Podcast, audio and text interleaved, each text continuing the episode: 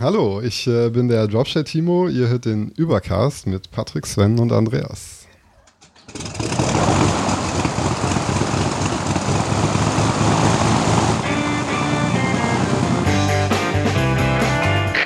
Wir heißen Sie herzlich willkommen an Bord bei der Übercast. Ihr Flug beginnt in wenigen Sekunden. Die Piloten melden sich in Kürze persönlich vom Flugdeck bei Ihnen.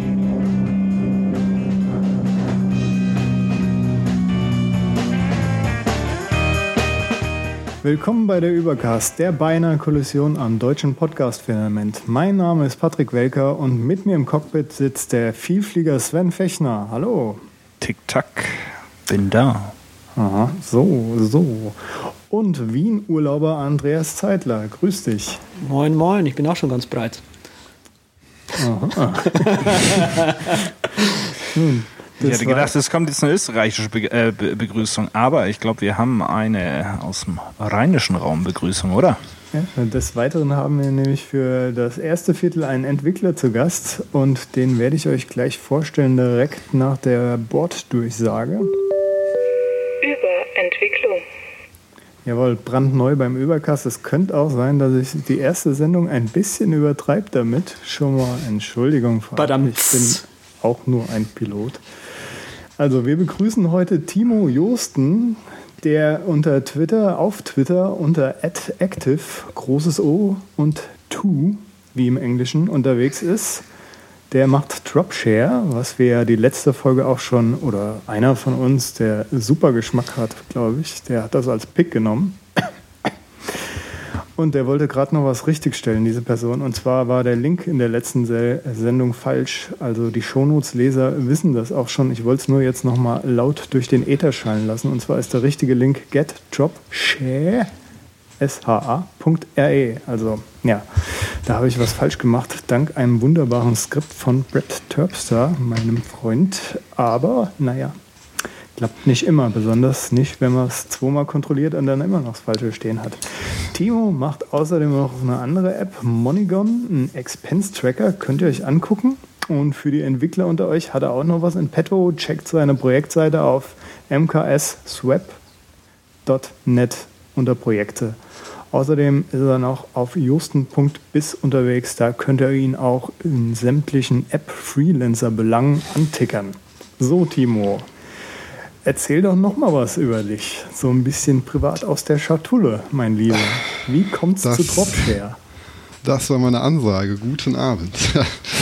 ja, wie kommst du Dropshare? Also, ja, aus der Not so, ne? Also, ich bin schon immer so der Typ gewesen, der Sachen lieber selbst gehostet hat, als bei irgendwelchen amerikanischen oder nicht-amerikanischen Unternehmen, die man dann auch nicht so richtig kennt, so und dann landet alles irgendwann in der großen Cloud äh, und ja, dann funktioniert alles. Genau, vielleicht, vielleicht aber das- auch nicht. Das amerikanische Offsite-Backup. Genau, genau. Und ja, vielleicht möchte man das auch alles gar nicht so. Und ich war tatsächlich lange Zeit User von so Alternativen zu Dropshare. Es gibt ja da so diverse, die kosten jetzt aber alle so bis zu 10 Dollar im Monat. Und das fand ich ganz schön happig. Und ähm, ja, irgendwann habe ich dann mal angefangen mit Cocoa. Das ist noch gar nicht so lange her, tatsächlich so anderthalb Jahre oder so. Und habe mir dann irgendwann so ein, so ein ja, kleines Tool gebaut, was am Ende irgendwo oben in der Menübar saß und ich konnte da Files drauf ziehen und dann hat das Tool so ganz fies und hässlich das SCP-Comment auf einer Shell invoked und da das File hochgeladen und am Ende hatte ich einen Link in der Zwischenablage und konnte Sachen über meinen eigenen Server verteilen, sharen, hochladen und das war super praktisch. Ja, stimmt. und, äh, Also scratching your own itch, wie man immer so schön sagt. Genau, ne? genau. Das ist, äh, das ist ganz oft der Fall. Und ähm, ja, irgendwann haben Leute das gesehen, dass ich das nutze und waren natürlich neugierig, was ist denn das? Und wollten das dann auch haben, aber das, die App war leider so völlig meilenweit entfernt von Produkt und das kann man irgendwem anders in die Hände geben, der nicht weiß, wie man, wir haben zwar ähm, das Feature einprogrammiert, was gerade fehlt und äh, Zumal dann der Server, äh, die Adresse vom Server hart gecodet in der Genau, App drin ja, natürlich. Da, na, natürlich, das war alles. Also es gab, es gab kein, kein, kein, kein User Interface at all, gar nichts. Und äh, ja, tatsächlich habe ich dann für, für einen Freund habe ich dann ein, ein Binary vorbereitet, wo dann sein Server hart gecodet war und er dann, aber das Okay. war natürlich war Nice. natürlich kein Zustand. Und ähm, ja, irgendwann habe ich dann irgendwie angefangen, mich damit mehr zu beschäftigen und mir da mehr Zeit für zu nehmen und habe User-Interfaces gebaut und habe vor allem dieses, dieses Rumgehacke mit, mit SCP sein gelassen und, und eine vernünftige SSH-Library verwendet und die Leute fanden es cool und ähm, das war auch eigentlich der Grund, weshalb ich da überhaupt so lange mit weitergemacht habe und weshalb Dropshare so aussieht, wie es heute aussieht, beziehungsweise wie es nach dem nächsten Update in ein paar Tagen aussieht. Denn äh, Leute fanden das total geil und ähm, offenbar gibt es da eine riesengroße Zielgruppe, die darauf steht, die Sachen selbst zu hosten oder sei es alternativ in, in seinem eigenen Amazon S3 Bucket oder äh, im, im, im äh, Rackspace Cloud Files Container zu speichern, weil das ist immer noch mal eine Ecke persönlicher als irgendwie das in irgendwelchen amerikanischen Unternehmen speichern zu lassen. Und am Ende steht da mein Name drunter und nicht, äh, nicht der von, von irgendwem, den ich gar nicht kenne. Und ähm, die Leute stehen irgendwie auf Kontrolle und ähm, ich glaube, diese, dieses Bedürfnis erfüllt Dropshare ganz gut. Ähm, Hervorragend. Also das ist jetzt nochmal für mich zusammengefasst äh, für Leute, die jetzt, sag ich mal, Dropler kennen oder Cloud App oder genau. auch äh, Dropbox. Die Alternative lebt auch oben in der Menübar. Äh, kannst du alles Mögliche drauf fallen lassen und dann wird es beispielsweise auf deinen eigenen Server per SSH hochgeladen, auf Amazon S3 oder Rackspace Cloud Files. Unterstützt auch FTP oder ist es nur über SSH? Tatsächlich äh, kein FDP. Ähm, das, ja, also ich bin, ich bin kein Freund von, von veralteten Protokollen. Und tatsächlich gibt es seit, gibt's seit ein paar Tagen eine Ein-Sterne-Bewertung im amerikanischen App Store von jemandem, der sich beschwert, dass er seine FDP-Daten brav eingegeben hat, aber die App nicht funktioniert und das wäre alles ja. scheiße. Und ist traurig, weil überall steht ganz ausdrücklich kein FDP, geh weg, aber das äh, hat leider trotzdem nicht funktioniert. Ja, also nochmal für alle, kein FDP gerne sichere Transferprotokolle wie, wie Secure Copy, also SCP. Gerne. Hervorragend, hervorragend. Also Bleeding Edge und äh, kein, keine Legacy, die hier mit rumgeschleppt wird. Ähm, also ich lasse es da genau. drauf fallen, dann wird es hübsch hochgeladen und dann kriege ich auch äh, wahrscheinlich eine hübsche kurze URL zurück, oder? Genau, optional. Also je nachdem, worauf du da Bock hast eigentlich. Also wenn du mhm. jetzt schon eine coole URL hast eigentlich ne, für deinen Server und die so cool findest, dass du die gar nicht mehr kürzen möchtest, dann musst du das auch nicht. Aber optional kannst du ähm, den URL-Shortener von Google verwenden, also goo.gl oder Dropshare bringt selbst einen mit, das ist äh, dsh.re als Shortener. Aber du kannst auch ganz verrückt sein und einfach deinen eigenen URL-Shortener ähm, einbinden. Also du kannst da völlig frei konfigurieren, ähm, irgendeinen einen Endpunkt für so einen Shortener. Und ähm, ja, dann äh, kannst du das da hochladen und da shorten und dann äh, kannst du zum Beispiel auch Bitly benutzen. Das ähm, funktioniert auch ganz gut. Also völlig dir überlassen, was du da tust. Also man kann äh, Google oder seinen eigenen verwenden, beziehungsweise es kommt einer äh, mit daher. Ähm, und dann habe ich im Grunde alles so gebacken, wie ich mir das vorstelle, wenn ich dann mal kurz ein Bild auf Twitter scheren will oder ein Dokument mal kurz äh, größerer Natur an mehrere Leute verteilen möchte mit Link in der E-Mail, dann macht das äh, Get Dropshare oder Dropshare für mich ähm, mhm. einwandfrei und ich habe volle Kontrolle über die Daten. Was das Schöne irgendwie an Dropshare ist, was du noch eingebaut hast, ist, dass, äh, dass man eine eigene Landingpage, wie du es glaube ich nennst, machen kann. Das finde ich eine ganz nette Idee. Mhm. Genau, das ist so wie, wie, wie bei, bei Dropler oder Cloud App. Ähm, da wird das ja immer so präsentiert, vorher das File mit so einer Preview und der Größe und dem Dateinamen. Und ähm, das ist optional bei Dropshare, also du kannst das einschalten oder auch nicht. Und wenn du es einschaltest, dann kannst du entweder so ein fertiges Template von mir nutzen oder aber du bearbeitest einfach dein eigenes Template, also du kriegst so eine HTML-Datei und kannst danach Belieben mit, mit HTML, mit CSS, mit JavaScript irgendwie bauen, worauf du Bock hast. Und ähm, ja, kannst du dann so deine eigene Corporate Identity quasi bauen. Also ich habe mhm. zum Beispiel auch so eine Agentur, die das Tool nutzt und ähm, die haben sich da irgendwie so ihre, ihre Landingpage quasi gebaut mit Agenturlogo und all so Sachen und die benutzen das jetzt, um, um, um Designs und so mit, mit Kunden zu, zu teilen. Und, ähm, okay. Auch für Freelancer super. Meine Freundin ist da auch sehr begeistert von. Das höre ich sehr gerne. Die hat nämlich die ganze Zeit immer überlegt, welches Tool nehme ich zum Hochladen und ja, jetzt hat sie halt einfach Dropshare und kriegt da einen schönen Landingpage-Link mit ihrem Logo und allem drum und dran, habe ich ihr auch gemacht und jetzt ist sie zufrieden und sieht auch gut beim Kunden aus, wenn du einfach nur einen Link in die E-Mail haust und ja. Sehr gut, so soll es sein. Und du Ja. kannst da auch irgendwie mehrere äh, Ziele anlegen, wenn ich das richtig sehe. Ne? Wie, wie unterscheidet sich das Ganze dann? Also wenn ich jetzt sage, das will ich jetzt auf meinen eigenen Server schieben, das will ich bei Amazon äh, raufschieben, wie, wie steuere ich das?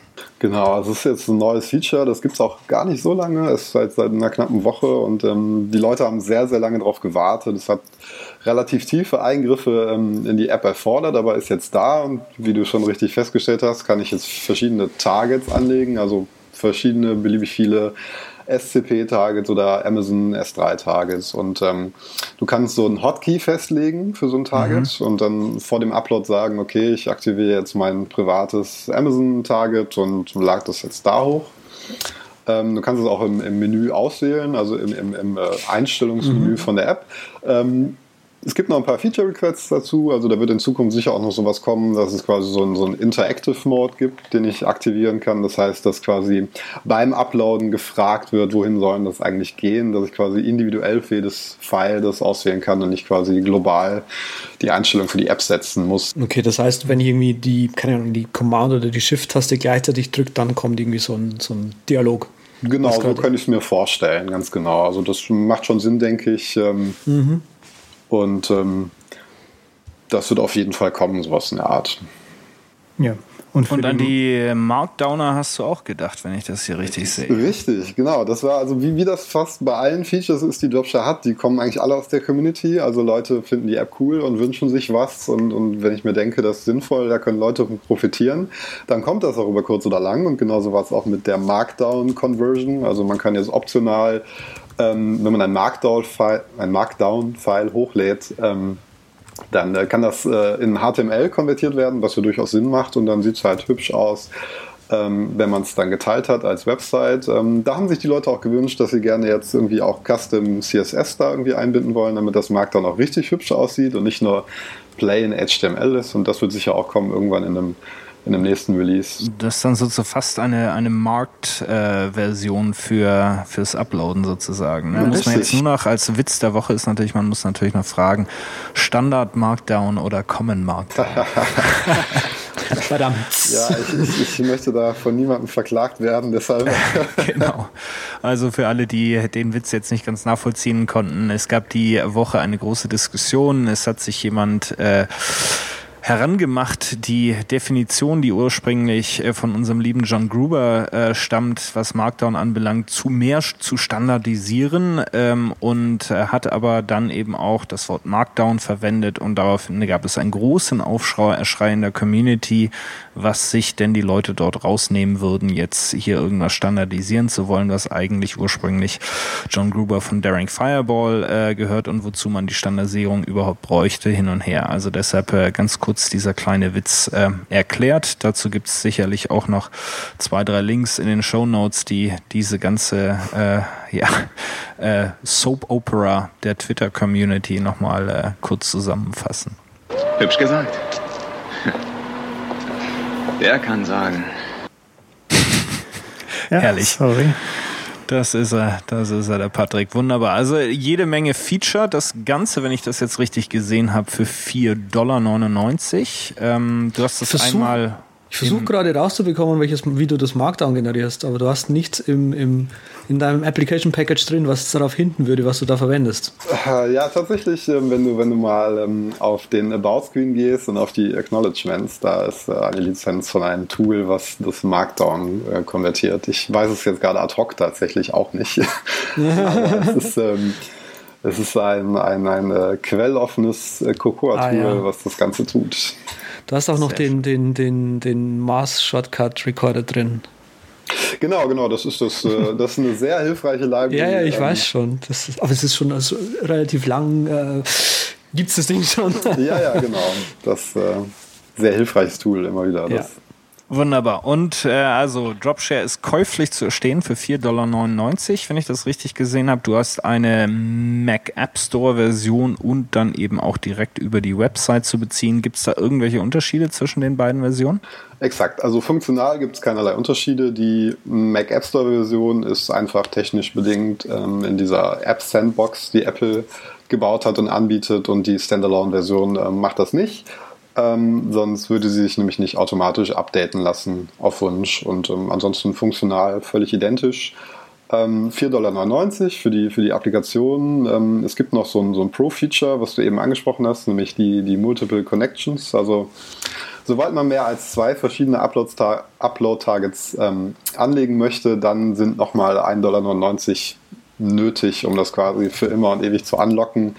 Ähm, das ist so ein bisschen notwendig, weil, weil ähm, da natürlich schon eine ganze Menge Zeit reinfließt in die Entwicklung der App und dieser Einmalpreis von 4,99 Dollar, wo am Ende so knapp 3,80 Dollar ungefähr überbleiben, mit Glück, je nach Land, ähm, reicht natürlich nicht wirklich aus, um da ewig die Entwicklung von zu finanzieren. Deshalb mhm. der Durchschnittsuser, der Durchschnittsuser braucht sowieso nicht mehr als zwei Connections, denke ich. Und ähm, wenn doch mehr, dann hat man am Ende immer noch weniger bezahlt, als man für andere Lösungen im Monat bezahlt. Ich denke, das ist völlig.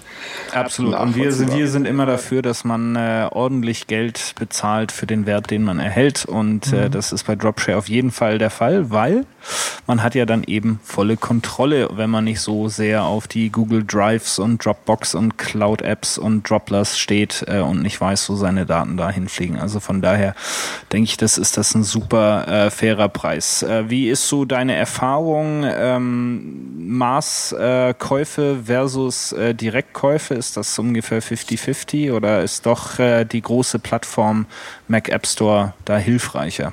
Also das ist tatsächlich sehr saisonabhängig. Also das mag daran liegen, irgendwie, dass, dass Jobshare ja schon eine ziemlich eingeschränkte Zielgruppe hat. Ähm, grundsätzlich sind es eigentlich immer ein paar mehr Verkäufe im Mac App Store. Es gibt aber auch Zeiten, wenn irgendwo so ein, so ein Artikel mal landet, irgendjemand das reviewed hat oder so und dann direkt auf die Webseite linkt, anstatt auf den Mac App Store, dann scheinen die Leute auch lieber die Standalone-Version zu kaufen. Also so richtig Indikatoren habe ich da noch nicht ermitteln können, warum man sich jetzt für eine der beiden Versionen entscheidet. Ähm, aber am Ende ist es 50-50. Es gleicht sich immer irgendwie aus. Hauptsache es läuft. Richtig. Hauptsache es läuft. Wunderbar. Und der Patrick ist ja auch äh, ganz kräftiger Nutzer. Ne? Und du hast das wie immer, weil das muss man auch in dieser, dieser Episode nochmal äh, rauslassen. Mit wo hast du das nochmal gehostet? Wie, äh, wo hast du das integriert? Ja, natürlich auf meinem Lieblingshoster Überspace. Ja, der ist wirklich Down. klasse. Ja. Und, ich und da geht das auch. Extra äh, für, für, für Timos App und für Überspace eine schicke neue Domain gekauft mit diesen tollen ja, neuen Kürzeln. Und da ich so geizig bin, habe ich natürlich die billigste genommen, aber ich habe immer noch ein Drei-Buchstaben-Ding bekommen. Es war eine kleine Odyssee für sich, die muss ich jetzt nicht hier komplett raushauen. Nein, musst du nicht. Nee, tue ich auch nicht. Äh, was wir vielleicht noch nicht erwähnt haben, ähm, Dropshare kann natürlich auch Screenshots automatisch hochladen, falls das euer Ding ist. Und für die Clicky-Clicky-Maus-User kann man direkt oben auf, ähm, auf den Tropfen gehen und dann dort auch auf die Einstellung, muss also nicht direkt in die Preferences gehen, um seinen jeweiligen Account zu wechseln, zu dem man gerade hochladen will. Nein, Aber wie oh, Timo doch. schon gesagt hat, es wird ja alles demnächst noch einfacher. Ja, und ähm, du wurdest ja letztens auf Twitter so angetwittert von so einem ganz berühmten Kerl aus Italien. Der hat gesagt, ah, oh, wenn es die App noch für iOS gibt. Und genau das habe ich auch schon öfters gehört von meinen ja. Twitter-Freunden. Ich muss natürlich jetzt nichts sagen, aber. Wie jetzt, ja. Leute? Berlusconi ist auf Twitter? ich verrat's nicht, ich verrat's nicht. ja, tatsächlich würde ich sehr gerne an einer iOS-App arbeiten für Dropshare. Ähm, ich habe auch schon mich damit beschäftigt, ähm, aber das ist einfach zeitlich echt mhm. schwierig. Mhm. Also ich habe halt auch noch einen Vollzeitjob als, als Entwickler. Ich bin irgendwie Vollzeit-iOS-Entwickler und ähm, ja, mache das Ganze in meiner Freizeit und am Wochenende und das ist natürlich schon schwer, da eine App überhaupt ähm, anständig mit Updates zu versorgen. Und ähm, da kommt sicher was, versprochen, aber das kann halt auch noch dauern, unbegrenzt. Also nicht allzu große Hoffnung machen, dass da in diesem Jahr noch was passiert. Alles klar. Na gut. Wir laden dich auf jeden Fall wieder ein, wenn es da draußen ist. Also wenn wir das so ein bisschen als äh, Anreiz anbieten dürfen. Und mit iOS 8 wird man da auch mit Extension bestimmt irgendwie ganz coole Sachen machen. Können. Auf jeden Fall, auf jeden Fall. Hervorragend. Also dann äh, glaube ich, äh, ist erstmal Dropshare super Empfehlung, auch von allen Übercast-Piloten äh, heiß genutzt, heiß geliebt und äh, wir freuen uns tierisch, dass wir damit einen deutschen Entwickler unterstützen können und dass du äh, so gute Arbeit leistest und äh, freuen uns noch mehr, dass wir, glaube ich, hier mal wieder was für Ladeluke auf und raus haben. Habe ich das richtig mitgekriegt? Richtig, selbstverständlich. Also ich habe äh, drei Lizenzen mitgebracht für die Standalone-Version von Dropshare und ähm Im Ge haben die das im Gepäck überhaupt äh, Bestimmt durch die Sicherheitskontrolle ja, gekommen. das, Das gibt's ach, ja die gar habe nicht. ich, die hab ich in der Manteltasche versteckt, das ging alles. okay. Haben Sie Lizenzen dabei, junger Herr? nein, nein, nein, nein. Haben Sie was zu tun? Oh, nein, nein, nein, nein. Wunderbar. Also Vielen Dank dafür. Ja, Sehr gerne. her herzlichen Dank und wir hauen die wie immer auf den üblichen Kanälen äh, per Retweet, Repost, äh, Plussen, Liken und so weiter raus. Also die lieben Hörer wissen ja, wie das geht und schnappt euch das Teil. Ähm, in dem Sinne, glaube ich, wollen wir uns einfach mal bedanken, dass du dir Zeit genommen hast, beim Danke. Übercast hier mal ein Stück des Fluges mitzufliegen und würden uns freuen, dich bald wieder mal an Bord zu haben zu dem einen oder zu dem anderen Thema. Sehr gerne, danke für die Einladung. Okay, danke. Dank dir nochmal, dass du äh, dabei warst und äh, dann dürfen wir dich jetzt in deinen wohlverdienten Feierabend entlassen. Alles klar, ja, euch noch viel Spaß und äh, bis demnächst. Man sieht sich, hört sich, ne? Tschüss. Tschüss. Überbleibsel. Ja, meine Lieben, und zwar, ihr erinnert euch, ganz dunkel oder auch helle.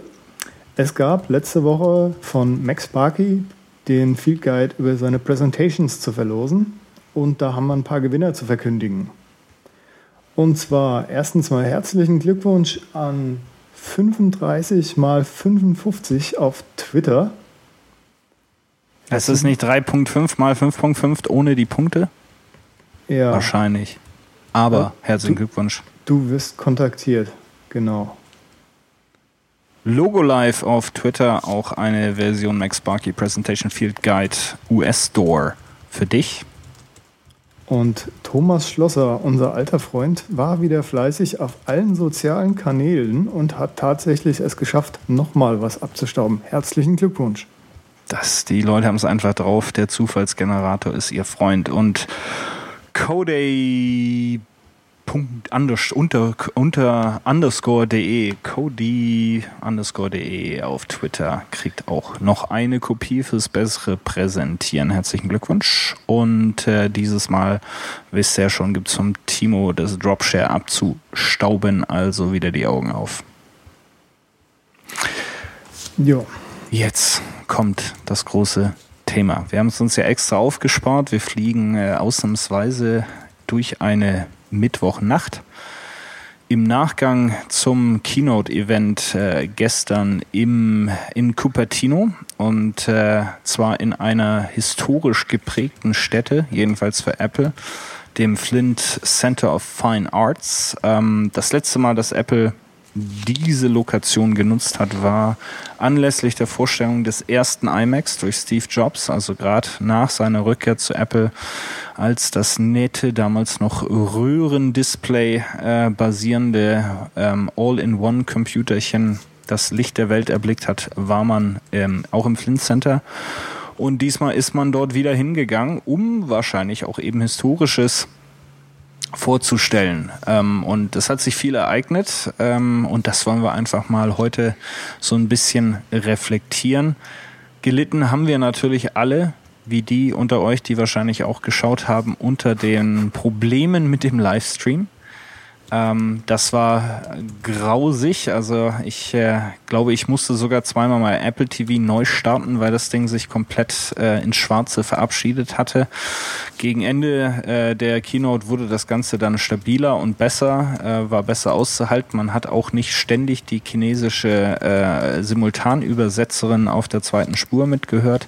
Ähm, also wurde dann etwas erträglicher und äh, ich habe auch eine gute äh, Post gefunden, die das mal auseinandergenommen hat, warum das so war. Lag gar nicht an Kapazitäten, sondern an einem Programmierfehler. Ähm, und zwar ist die, äh, der Stream ähm, embedded worden in ein JSON-Objekt auf der Webseite von äh, Apple, um dort eben auch ja Twitter ähm, Kommentare und so weiter zeigen zu können während äh, des Livestreams. Und das hat das Ganze nicht cashbar gemacht. Damit sind große Content Distribution Network äh, Works wie CDNs wie zum Beispiel Akamai nicht in der Lage gewesen, das zu cachen und äh, so zu verteilen. Normalerweise wird so ein Livestream gecached und dann relativ nah am Nutzer ähm, abgelegt und dort von dort dann im Grunde gestreamt und nicht direkt vom Apple Server. Und das hat in diesem Fall nicht funktioniert und alle wollten vom Apple Server den Stream haben und der ist darunter schlichtweg zusammengebrochen. Da kamen noch noch ein paar kleine Einzelheiten dazu, äh, aber das gibt's in der Post ganz nett äh, zu lesen. Also da hat sich Apple ordentlich auf den Bauch gelegt. Ja, wie habt ihr es erlebt? Auch äh, Livestream-Probleme gehabt, auf dem Fernseher geguckt, auf dem iPad geguckt, auf dem Mac geguckt, gar nicht geguckt? Naja, auf dem Mac und konstant refreshed. Ich glaube, gefühlte 200, 300 Mal so ungefähr. Also, und mit dem Refreshen hat es dann auch irgendwie geklappt, weil der findet dann ja öfters wieder mal einen Ansatz. Dann springt er wieder raus. Naja, es war der blanke Wahnsinn. Und Andreas? Ja, war spannend. War spannend. Super. Wieder ich bin voll. geradezu von meinem iPhone nicht geklebt. Wahnsinn. Also ich bin hin und weg von der Keynote, von, von den Produkten gewesen. Gestern, mir hat es glatt die Schuhe ausgezogen, wie ich heute Morgen dann endlich die ganzen Sachen gelesen habe. Hervorragend. So, die Keynote-Abstinenz vom Herrn Zeitler sind wir ja schon gewohnt. Ähm, ich habe natürlich lange gewartet auf diese Keynote, weil ich äh, wirklich dringend mal ein neues iPhone haben wollte. Ähm, ich musste meins ja austauschen aufgrund von Akkuproblemen. Inzwischen ist das ausgetauschte ähm, mit dem Akkuproblem bei Apple im Akku-Austauschprogramm. Also für diejenigen, die ein iPhone 5 haben, guckt mal auf der äh, Apple-Seite gibt es ein Austauschprogramm für gewisse Seriennummern. Da kriegt ihr umsonst den Akku ausgetauscht, wenn eurer so ein bisschen leidig ist, wie meiner war. Und äh, deshalb schaue ich ja dringend nach einem neuen iPhone. Und ich jetzt dachte, haben wir sie. Ich dachte, du hast schon 5S geordert gehabt. Naja. Ja, das ist die Zwischenlösung. Das ist nur die Zwischenlösung. Ja, das kriegt dann meine Frau. Aber so ist das eben. Ähm, ja, jetzt haben wir neue. Jetzt haben wir die iPhone, iPhone 6 und iPhone, iPhone 6 Plus 4,7 Zoll und 5,5 Zoll. Habt ihr euch schon entschieden? Also ich habe beide hier.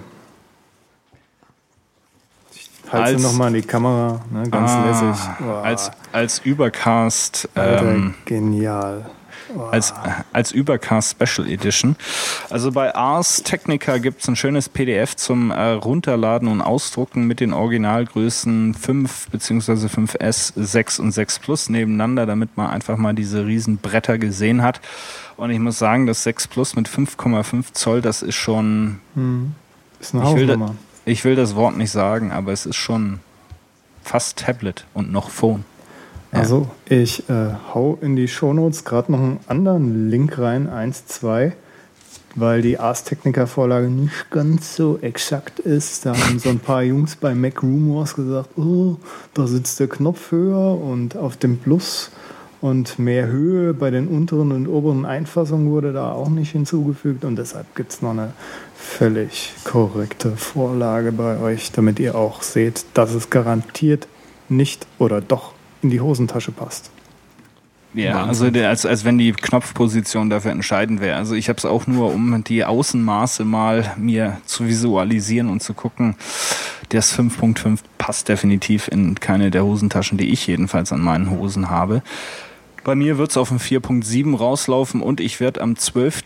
September, äh, wenn ich das richtig ko im Kopf habe, gleich mal die Vorbestellung rausknallen. Äh, und es gibt ja eine neue äh, Speicher, äh, einen neuen Speicherrhythmus, möchte man fast, äh, fast sagen bei Apple. Also es gibt jetzt aus irgendeinem Grund noch 16. Mhm. 32 gibt's nicht mehr. Oder? Und mhm. 64 und 128 inzwischen für die, die wirklich ganz viel Platz brauchen. Ja, das war eine verrückte Aktion. Natürlich gibt es beim 5S noch die 32. Ich ja. sollte mal vors Mikro gehen, wenn ich schon podcaste. Ja, wäre nicht schlecht. Aber das, äh, warum es immer noch eine 16 gibt, das ist auch Ja, das ist so eine richtige Wurst. Das ist halt haben Das so eine schicke ne? Low-Budget-Version, ne? die sie voll billig raushauen können. Billig in Anführungszeichen. Für 16 ist ja alles noch zu teuer, Ja, weil es eben nicht, nichts mehr reißt. absolut. Also ich 4,7, wie sieht's bei euch aus? Ich habe kurz mal mit dem Großen geliebäugelt. Ich werde es mir noch mal genau anschauen, wie das dann aussieht, auch wirklich. Und dann entscheiden, ob groß oder klein, aber auf jeden Fall das 64 Gigabyte Modell. Ja, also ich hätte gern, glaube ich, wenn schon das Große. Ich habe ja eh so angedeutet, dass ich damit liebäugel. Würde das auch gerne probieren. Aber da ich in drei Monaten Staatsbankrott anmelde, ist das erstmal vertagt auf nächstes Jahr.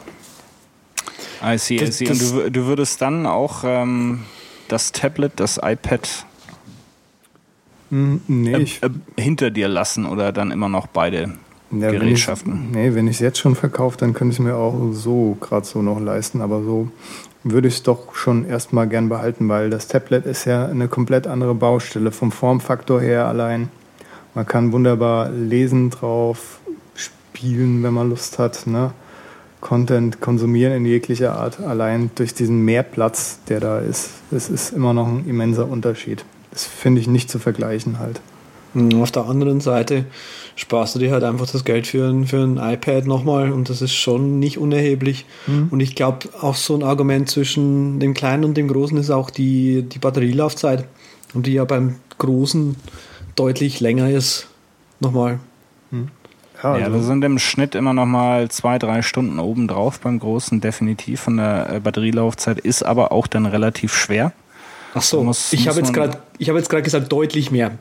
Ja, ja, also es ist äh, so deutlich. Ja gut, ob 10 oder 12 Stunden auf der auf der Ebene ist das natürlich schon ein Unterschied. Ne? Das äh, möchte ich nicht äh, nicht äh, abstreiten. Aber es ist natürlich auch noch ein Stück schwerer und natürlich ein Stück größer. Ich glaube aber durchaus, dass die ähm, dass Apple da ein bisschen kannab äh, kannabilisieren wird, äh, sich selbst, äh, weil schlichtweg, ähm, denke ich jetzt gerade mal im Teenager-Bereich oder, oder im, im, im, im jüngeren Bereich, ähm, brauche ich dann noch ein iPad Mini, brauche ich noch ein Tablet, dann nehme ich ein äh, 5,5 äh, Zoll iPhone 6 und dann bin ich äh, voll, vollends versorgt. Ne? Also ich glaube, dass da weniger dabei sein werden, die dann zukünftig äh, beide Gerätschaften äh, kaufen werden. Es gibt aber auch noch ein paar mehr Unterschiede, glaube ich, zwischen dem 6 und dem 6 Plus, außer jetzt der Batterieleistung der klar physisch äh, anderen Dimensionen und Gewichte. Ja. Ähm, sind, sind auch noch ein paar andere Unterschiede, oder? Ich wollte auch noch mal zu dem anderen Punkt was sagen, und zwar, dass es ja so jeder für sich so quasi entscheiden muss, welche Anforderungen an er, er an so ein Gerät stellt. Und dass man halt guckt, um so das richtige Gerät, beziehungsweise vielleicht sogar die richtige Gerätekombination zu bekommen.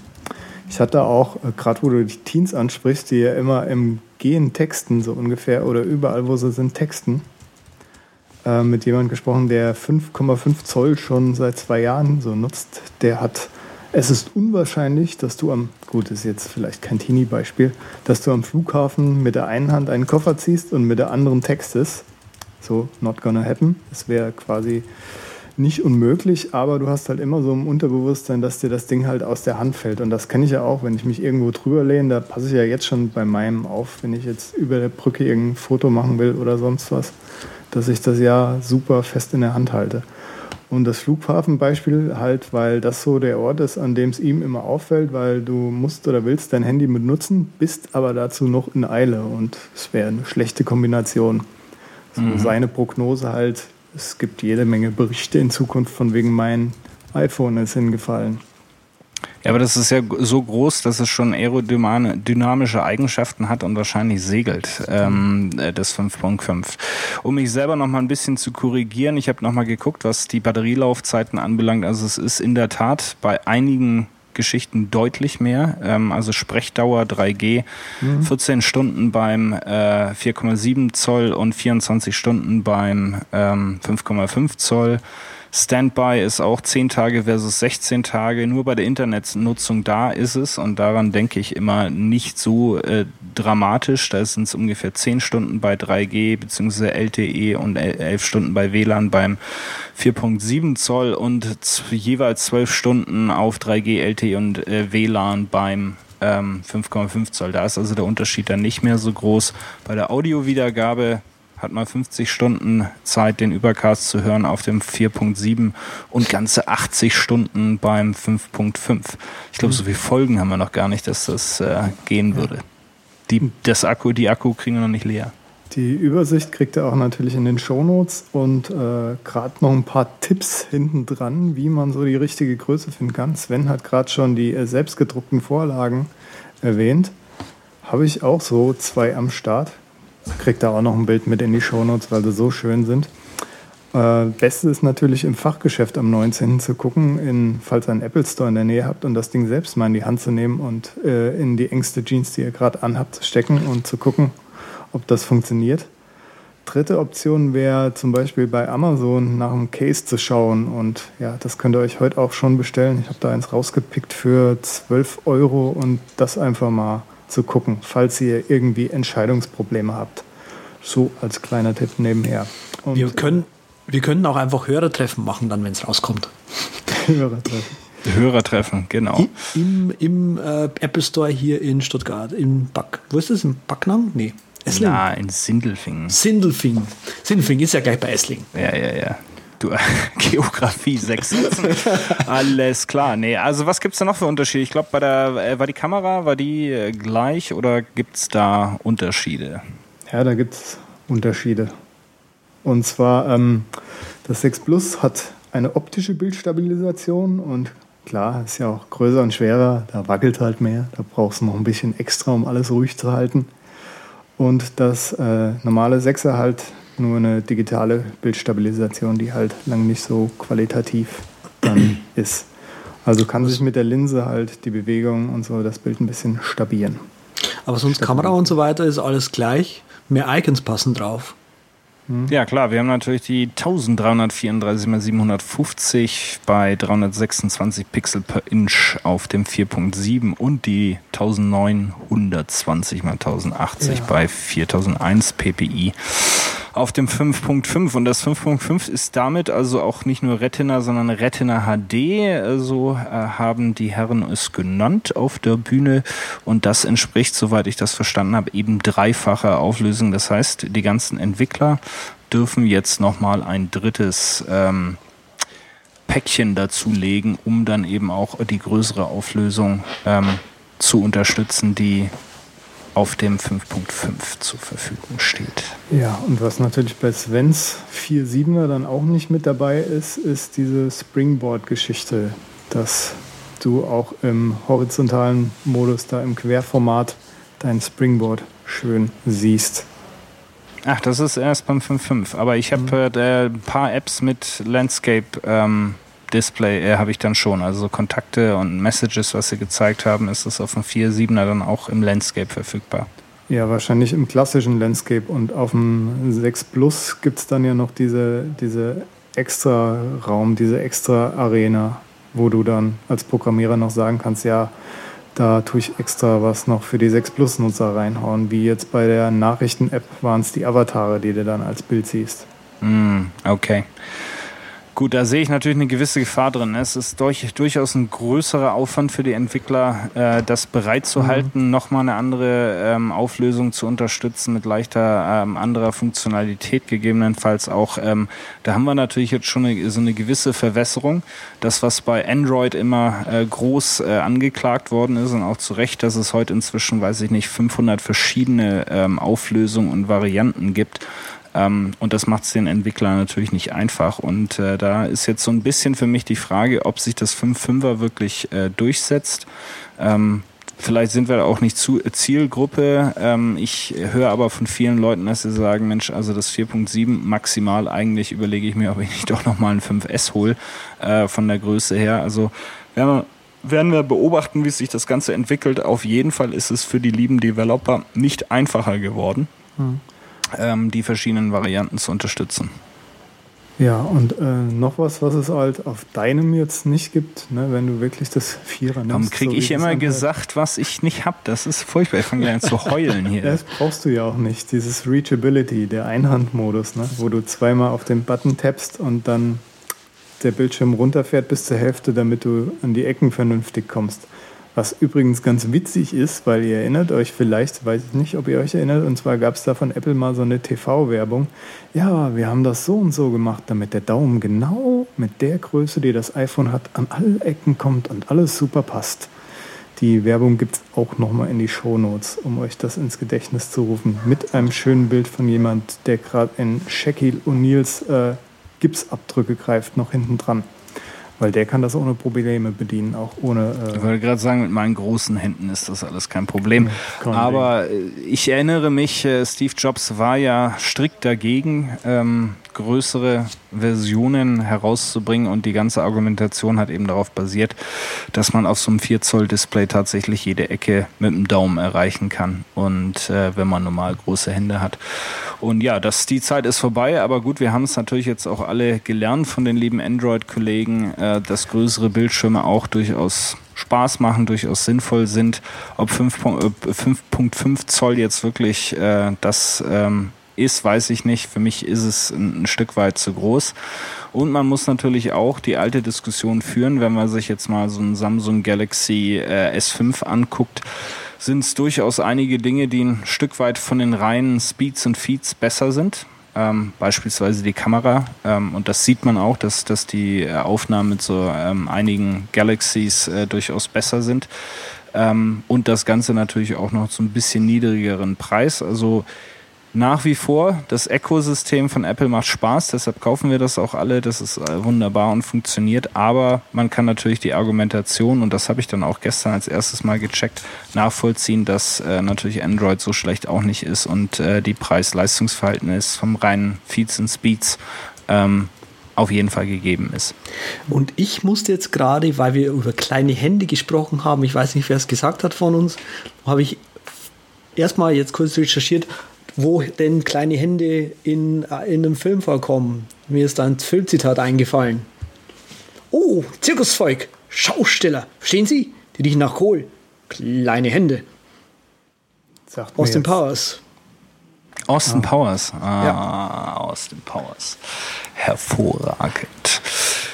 Ja, und äh, das, was ich natürlich auch ganz schön finde, sind die kleinen Sachen, die noch entdeckt werden. Äh, es ist so, dass äh, offensichtlich auf dem iPhone 6, ich weiß jetzt nicht, auf, auf dem normalen 6 oder 6 Plus Keyboard gibt es äh, ein Copy and Paste ähm, hm. Taste oder Tasten, ja, äh, um direkt äh, sozusagen zu kopieren oder zu einzufügen. Ähm, da wird jetzt kolportiert, dass das wiederum mit Custom Keyboards nicht möglich sei, aber weiß ich nicht, bin ich nicht Entwickler genug für, ob man, ob es da eine API überhaupt gibt, um das Clipboard zu beladen oder zu entladen via Tastatur, aber das ist auf jeden Fall eine Neuerung, die gestern noch so am Rande entdeckt worden ist. Da schauen wir mal, ne? Da schauen wir mal. Äh, was The Verge noch angemerkt hat, das fand ich auch ganz, die hatten so ein Live-Interview danach gemacht und zwar äh, haben sie sich ein bisschen drüber beschwert, dass die Industrie sich ja erst darum kümmert, die ganzen Handys dünner zu machen, obwohl nach so einer Forschung, jetzt kann man wieder sagen, ja, die Amis forschen ja bei jedem und die Forschungsergebnisse, die sind nicht immer repräsentabel, aber irgendwie stimmt's. Und zwar geht es darum, dass man halt überhaupt nicht mehr so richtig spürt, dass das jetzt tatsächlich ein paar Millimeter weniger bereit ist, das Handy in der Hand.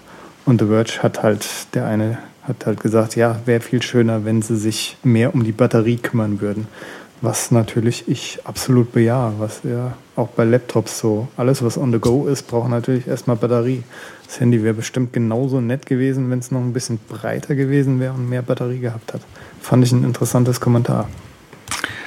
Ja, kann ich auch ein Stück weit nachvollziehen, wobei ich halt auch sagen muss, wenn man jetzt mal guckt, wir sind natürlich alle dran gewöhnt, dass die Dinger ein bisschen leichter werden und sind immer ganz groß erschreckt, äh, wenn sie dann daherkommen und dann doch wieder einige schwer, schwerer sind. Und wir haben jetzt sprechen über 130 Gramm äh, oder 129 Gramm, um es hier ganz genau zu nehmen, beim 4,7 Zoll und stolzen 172 Gramm, also sag ich mal schon im, im Bereich des äh, mhm. Lady Steaks ähm, beim 5,5 Zoll. Und das sind schon im Vergleich jetzt zu 5S sind das äh, durchaus äh, wiederum Gewichte. Ne? Und das wäre natürlich bei ein paar Millimeter mehr und ein bisschen mehr äh, Akku äh, dann nochmal entsprechend mehr geworden. Da wären wir vielleicht schon so im Bereich des äh, Quarter Pounder Steaks äh, rausgekommen beim 5,5 Zoll. Ähm, was ich noch richtig cool fand, ist äh, NVC. Ich weiß nicht, ob wir das jetzt komplett aufrollen wollen, habe aber für die Shownotes da noch ein bisschen vertiefende Sachen zur Sicherheit rausgepickt. Near Field Communication, Kurznetz, äh, Kurzfunknetzwerke. Genau. Apple hat ja jetzt so bezahlmäßig da, anstatt auf die iBeacons, wie äh, viele vermutet haben, was ja das PayPal, ist, PayPal das auch. Das ist aber NV, NFC, nicht NVC. Ja, NFC, ja. ja okay. Habe ich jetzt total verwirrt. Hatte ich was Falsches gesagt gerade? Du hast NVC gesagt, deswegen habe ich schon gedacht, so, hä? Ah, das ist eine Mischung zwischen Model View Controller und Near Field Communication, das MVC. Ah, ich dachte schon, ich dachte schon, es wäre VNC, nur irgendwie. CNC, oje, oje. Nach Def Random gepiped oder so. Ja. Genau. Du musst dir mal die Zunge besohlen lassen. Hätte da mir da sagen können, theoretisch. Aber naja. Gut, finde ich auf jeden Fall ziemlich geil. Nicht wegen dem Bezahlding und so weiter, das ist ja auch alles schön und gut, aber ähm, ich habe ja schon seit einigen, einigen Jahren tue ich äh, zu Android schielen, weil die haben da so eine ziemlich coole NFC. NFC. NFC-Automatisierungs-App am Start im Play Store. Trigger äh, heißt die jetzt. Früher hieß er NFC Task Launcher und das ist so eine App, um die ich Android-Nutzer, wie gesagt, schon seit Jahren beneidet habe. Man holt sich einfach ein paar Aufkleber, programmiert die mit seinen Actions und kann dann die Action ausführen lassen, was sehr geil ist. Ist wahrscheinlich erschwinglicher auch als überall jetzt so ein iBeacon hinzustellen. Kann sich zum Beispiel an die Haustür halt so ein Ding machen und beim Verlassen wird dann das WLAN ausgeschaltet oder im Auto eins hinhauen. Bluetooth ja. wird aktiviert, im Schlafzimmer Flugzeugmodus aktivieren, Lautstärke auf leise stellen, Bildschirmhelligkeit auf 1. Habe ich auch schon ausprobiert. Also die Jungs im Starbucks schauen ganz blöd, wenn man da mit so einem iBeacon ankommt. Ja. wenn man so einen Aufkleber unter den Tisch klebt, voll in Ordnung. Ja. Hervorragend, ja. Also da ich äh, freue mich auf die, sag ich mal, Bezahlgeschichte, die sicherlich auch aufge ausgeweitet wird auf für mich wiederum Bordkarten, Eintrittskarten und äh, wie wir auch gesehen haben bei einigen Hotelketten oder vorläufig erstmal nur bei den Starwood äh, W Hotels äh, dient das Ganze dann auch äh, als Schlüssel. Das macht zwar auch die Uhr, über die wir gleich sprechen werden, aber dadurch, dass es NFC basierend ist, wird das auch das Handy als äh, temporärer Hotelschlüssel ähm, berührungslos funktionieren. Und ich glaube, da sind wir schon in, in eine interessante Welt unterwegs. Ähm, wie du richtig angesprochen hast, äh, Google hat das schon viel früher ähm, eingebaut. Ich, ich glaube, das war sogar im allerersten Nexus Phone mit drin. Allerdings äh, krankte das Ganze daran, dass es einfach wenig Unterstützung oder Akzeptanzstellen als solche gab. Ähm, Apple hat natürlich in ihrer üblichen Art und Weise gleich mal dafür sich, sichergestellt, dass das Ecosystem da ist. Ich glaube 250.000 Akzeptanzstellen von Marcy's, Bloomingdale, McDonald's, äh, mhm. äh, Walgreen, Whole Foods, äh, die da alle sofort oder ab Oktober äh, mitmachen. Aber das ganze Apple Pay, was die Hauptanwendung des NFCs ähm, ähm, sein wird, wird erstmal nur in den USA starten. Ich denke, hier wird man dann wieder pro Land verhandeln müssen und die entsprechenden ähm, Unternehmen mit hineinbringen. Und soweit ich das verstanden habe, kann man ja mit den Dingern auch nur so Kleinbeträge bis 25 Euro zahlen und dann muss man PIN eingeben. Und das ist ja auch bei der Apple-Lösung jetzt nicht so. Da hast du es ja auch nochmal ein Stück einfacher. Ja, also das hat mich begeistert, das ganze Thema äh, Apple Pay. Äh, fotografier nur deine äh, Kreditkarte ab. Du brauchst nicht mal die Prüfnummer. Das ist diese dreistellige mhm. Nummer oder vierstellige Nummer, die hinten nochmal drauf Der ist oder vorne drauf ist. Der Sicherheitscode, genau, die braucht man gar nicht, sondern es ist so ein kleiner Chip drin, der generiert äh, im Grunde äh, einzelne Transaktionscodes, die immer ähm, einzeln valide sind ähm, und ich kann dann eben über Touch ID äh, mich authentifizieren und wirklich äh, beliebig große Beträge damit sicher ähm, abdecken. Und was mich total überzeugt hat, ist dadurch, dass eben diese Prüfziffer nicht drauf ist und deine Kreditkarte eigentlich äh, in dem Sinne auch nicht wirklich auf dem Phone ist. Äh, wenn du das Phone verlierst, brauchst du deine Kreditkarte nicht als gestohlen melden. Mhm. Ne? Und das ist okay. natürlich schon mal eine super, super Sache.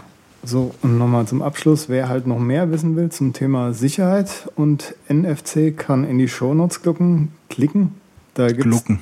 Ja, gluck, gluck. Glucken, da gibt es zwei Links äh, und dann gibt es auch noch ein bisschen mehr Info, wie weit NFC überhaupt bei uns verbreitet ist.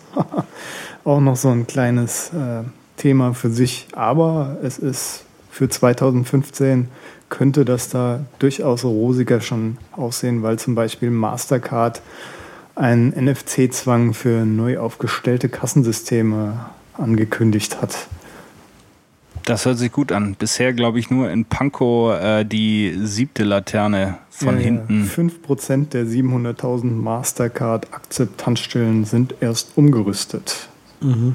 Ein langer Weg vor uns. Ja. Ja, und dann machen wir uns doch mal von der Hand an das Handgelenk. Tick-Tack.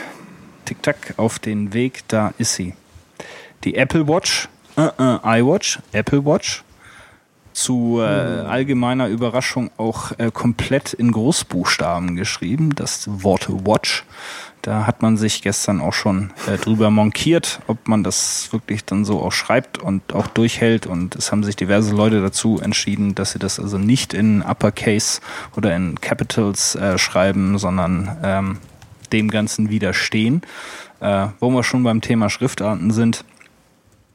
Eine riesen, ein riesen äh, Aufschrei ging durch die Gemeinde, dass äh, Johnny Ive sich offensichtlich auch in, äh, entschieden hat, jetzt nicht mehr auf Helvetica zu setzen. Äh, die brandneue Apple Watch hat eine neue Fontface, äh, ist noch nicht so richtig raus, welche es ist oder ob es vielleicht eine Eigenentwicklung ist, sieht aber deutlich besser aus als äh, der Helvetica-Einsatz, den wir von iOS 8 und auch Yos äh, Yosemite kennen. Ähm, ich glaube, da hat man bisschen zugehört und äh, wird also die Fonts verbessern. In Summe äh, hat Apple extrem viel richtig gemacht äh, mit der Watch, auf die wir so lange gewartet haben. Ähm, sie haben verstanden, dass es äh, darum geht, äh, dass es ein sehr individuelles ähm, Schmuckstück ist, äh, dass, dass jeder individuell gestalten will. Man hat extrem viele Möglichkeiten von ähm, Alu bis Edel, Edelstahl bis äh, hin zu ähm, 18-karätigen Gold äh, mit verschiedensten Varianten, was das ganze Thema ähm, Armband anbelangt. Ähm, man kann also da wirklich individuell was, äh, was für sich zusammenstellen. Dann kann man natürlich die äh, Watch Faces, ähm, also die Zifferblätter ähm, entsprechend anpassen. Es gibt bis zu zwei Millionen Varianten und ich glaube, das ist schon ein ganz wichtiger Schritt, ähm, um sich da zu etablieren, weil die Leute einfach ähm, irgendwo auch ein bisschen individuell, was am Arm haben wollen. Zwei Millionen Varianten. Das habe ich jetzt natürlich nicht so genau aus, dem, äh, aus den Sachen, die ich so gelesen habe, herauslesen können irgendwie. Wie, also kann man die Armbänder ändern oder kauft man die Uhr also, dann so und die ist halt dann so? Du hast drei Modelle halt, diese Apple Watch, das ist die hochglanzpoliert in Edelstahl oder halt Space ja. Black, dann dieses Sportding, dieses elixierte Aluminium, auch in Space Grade und diese Edeledition, 18 Karat Rosengold oder Gelbgold in zwei Größen, wie gesagt. Und Bänder wechseln sieht so aus, auch wenn auf der Apple-Seite steht, ja, die wird mit dem und dem Band geliefert, kannst du dir, glaube ich, da trotzdem reinhauen, was du willst, weil es einfach der okay, also Mechanismus also, ist. Das heißt, ich könnte mir zum Beispiel hm. die Apple Sportwatch holen, weil mhm. ich würde jetzt eher auf die Sport Edition gehen und dann halt irgendwie so ein, so ein Sport-Armband normalerweise dran haben und wenn ich halt irgendwie richtig businessmäßig aussehen will, dann kann ich mir irgendwie was aus Metall oder sowas dran ja, schneiden. Genau. Und ich würde auch mal davon ausgehen, dass es da relativ schnell gehen wird und diverse mhm. Dritthersteller mit ähm, Armbandvarianten hinzukommt, weil das Armband keine weitere Funktion erfüllt, als die ursprünglich, äh, ursprünglich nämlich die Uhr am äh, Handgelenk zu halten. Das ist quasi dann sowas wie das Case fürs iPhone. Exakt. Ich denke, so haben sie das ein Stück weit auch ausgelegt und die zwei Millionen Varianten, um das nochmal zu verifizieren, kommen start tatsächlich zusammen, äh, zusammen, wenn du nämlich Gehäuse, ähm, ah. Armbänder und die, äh, die Zifferblätter äh, nimmst, gibt es eben eine entsprechende Variationsbreite von bis zu zwei Millionen verschiedenen Variationen. Okay, also aber sprich, das wird dann auch alles eingebaut, das ist dann da drin, das ist kein Display, was da läuft, oder? Oder wie ist das? Das habe ich, hab ich, hab ich nicht genau gecheckt, weil das eben so, hä? Warum gibt es da verschiedene Editionen? Kann ich da nicht irgendwie dann einfach in iTunes? Blah. Nee, die Editionen, die Editionen beziehen sich schlichtweg nur auf das Gehäuse. Ähm, ja. Und das wahrscheinlich mitgelieferte Armband. Die äh, Zifferblätter sind natürlich rein digital und sind, äh, würde ich jetzt mal mutmaßen, alle bei jeder Uhr dabei. Okay, ja. das ist okay, verstehe. Genau. Also sprich, ich kann das auch, wenn ich das dann bekomme, kann ich danach sagen, nö, heute mal, was hatten Sie da? Irgendwas mit Space Die, und die so Mickey Mouse Variante, das ist die allerbeste. Haben Sie? Oh, wie geil! Die klassische Mickey Mouse Uhr, berühmt berüchtigt aus äh, diversen Indiana Jones Filmen. Ja, ich brauche kein neues iPhone, ich brauche eine Apple Watch, gibt das Ding her. Soll ich mal meine Mickey Mouse Uhr holen? Genau, deine Mickey Maus Uhr. Ja, also, was wir gehört haben, ich ist. Bin, bin ja nicht Uhrträger. Ich habe zur Feier des Tages extra mal einen dicken Klopper angelegt. Um Nein, zu tatsächlich eine Mickey Maus Uhr. Nee. um zu sehen, wie schrecklich das ist. Und jetzt tue ich die ganz feierlich wieder ablegen. Und du hm. sagst mir, Sven, wie gut du die optisch findest, weil du hast ja bei unserer Gadgets-Folge da so ein wunderschönes Schmuckstück rausgepickt und jetzt kommt Apple an mit dem Ding, wo manche sagen, Pfui, Teufel ist die hässlich. Ja, also ich denke, sie ist unter den äh, unter den ähm, äh, jetzt bin ich voll raus hier. Unter den Smartwatches ist sie sicherlich die, äh, die Schönheit, würde ich jetzt mal sagen. Also alles, was man jetzt gehört hat, ist, äh, sie fühlt sich unheimlich wertig an. Das, das äh, ist sehr robust. Das ist, äh, fühlt sich an, wie sich eine Uhr anzufühlen hat. Und das ist schon mal ein Riesenfortschritt gegenüber einige der vielen Plastikvarianten, die dort irgendwo in der Gegend rumfliegen. Also das haben sie auch wieder verstanden, dass eine Uhr wertig sein muss. Ja. Natürlich ist so, dass äh, quadratische Uhren sind sag ich mal, eher die Ausnahme und äh, unterliegen einer gewissen modischen äh, äh, einem modischen Zwang. Ähm, die runde Uhr ist immer noch das beliebteste, ist natürlich technisch wesentlich schwieriger umzusetzen, wie wir wissen. Gut, die Moto 360 macht das irgendwo ein Stück weit vor, kann aber dafür viele, viele andere Dinge nicht. Ähm, ist schwierig. Also ich denke, wenn man bisher irgendwie äh, eine Casio G-Shock getragen hat oder äh, eine, ähm, eine, äh, eine Garmin Forerunner oder eine äh, Swatch, dann ist das sicherlich eine, eine Spitzenuhr, um sie sich ans Handgelenk äh, zu klemmen. Wenn man jetzt, sage ich mal, eher eine Audemars Piquet, eine Tag Heuer ähm, oder eine Rolex äh, dran hat, äh, die sag ich mal, irgendwo so im Bereich der 3000 Euro liegt, das ist natürlich ein himmelweiter Unterschied. Und äh, so eine Uhr würde ich jetzt nicht direkt austauschen und ich äh, schätze mich glücklich, eine schöne Tag heuer mein eigen zu nennen. Und äh, da hätte ich jetzt Schwierigkeiten, die so mal eben komplett auszutauschen. Dass ich mir wahrscheinlich am Ende trotzdem irgendwann eine Apple Watch hole und mir die mal ans Handgelenk mache, das steht außer Frage. Aber langfristig zu sagen, ähm, dieses wirkliche Schmuckstück schiebe ich jetzt äh, unten irgendwo in die Kiste und trage jetzt nur noch diese Uhr, die irgendwo bei 350 Dollar anfängt, wahrscheinlich in der Goldvariante entsprechend teurer sein wird. Ähm, da sehe ich das nicht. Nichtsdestotrotz glaube ich, dass es ein sehr kompletter Wurf ist mit dem, was heute möglich ist. Natürlich haben sie uns auch im Dunkeln gelassen, mhm. was zum Beispiel Batterieleistung anbelangt. Große Frage, ne? Und ja. was auch noch interessant wird, wie das Ding so sich im Tageslicht schlägt, weil man muss das wahrscheinlich auf 100% Lichthelligkeit stellen dann, damit es kein Screen Glare gibt. Ne? Ja. Ja. Also die Vermutungen sind, dadurch, dass man sich nicht weiter ausgelassen hat, ist aber durchaus ein Kommentar vom äh, Tim Cook gab, dass das also einen ganzen, dass man damit den, den ganzen Tag Spaß haben könnte oder dass mhm, es einen ja. den ganzen Tag begleitet. Gibt es also Vermutungen, dass die Batterie nicht länger als einen Tag äh, durchhält, was ich, sag ich mal, bei der Qualität des Displays, auch da kennen wir keine Auflösungen oder Details, aber was ich mir bei der Qualität des Displays durchaus vorstellen kann, dass da nach einem Tag Schluss ist. Plus mhm. diese Sensorik und das ist auch wieder ein Ding, das glaube ich bis auf eine TomTom Watch, wenn ich das noch richtig im Kopf habe, bisher auch noch keiner hinbekommen hat ähm, ist nämlich Pulsmessen am Arm und zwar relativ zuverlässig. Haben sie das mit äh, zwei ähm, Infrarotlichtern und entsprechenden Sensoriken aufgebaut, dass also wirklich zuverlässig der Herzschlag am Puls gemessen werden kann. Das ist ein Riesenfortschritt, weil es spart einem nämlich schon mal wieder diverse Gerätschaften äh, mitzunehmen, was vor allem im sportlichen Bereich der Fall wäre. Mhm. Wie gefällt dann die Navigation, die Idee, hier muss die, hier muss die, äh, die Krone wieder her, die Digitalkrone. Da war doch noch was. Also, äh, ja gut, dann, dann eben äh, die Navigation. Die finde ich ja, also hat mich super begeistert, weil du halt so haptisches Feedback kriegst da, einmal links abbiegen und dann macht's haptisch, haptisch, haptisch. Und dann weißt du, du musst rechts abbiegen, ohne irgendwo hinzugucken. Das fand ich so noch ziemlich gut. Der Rest, ja, war auch interessant.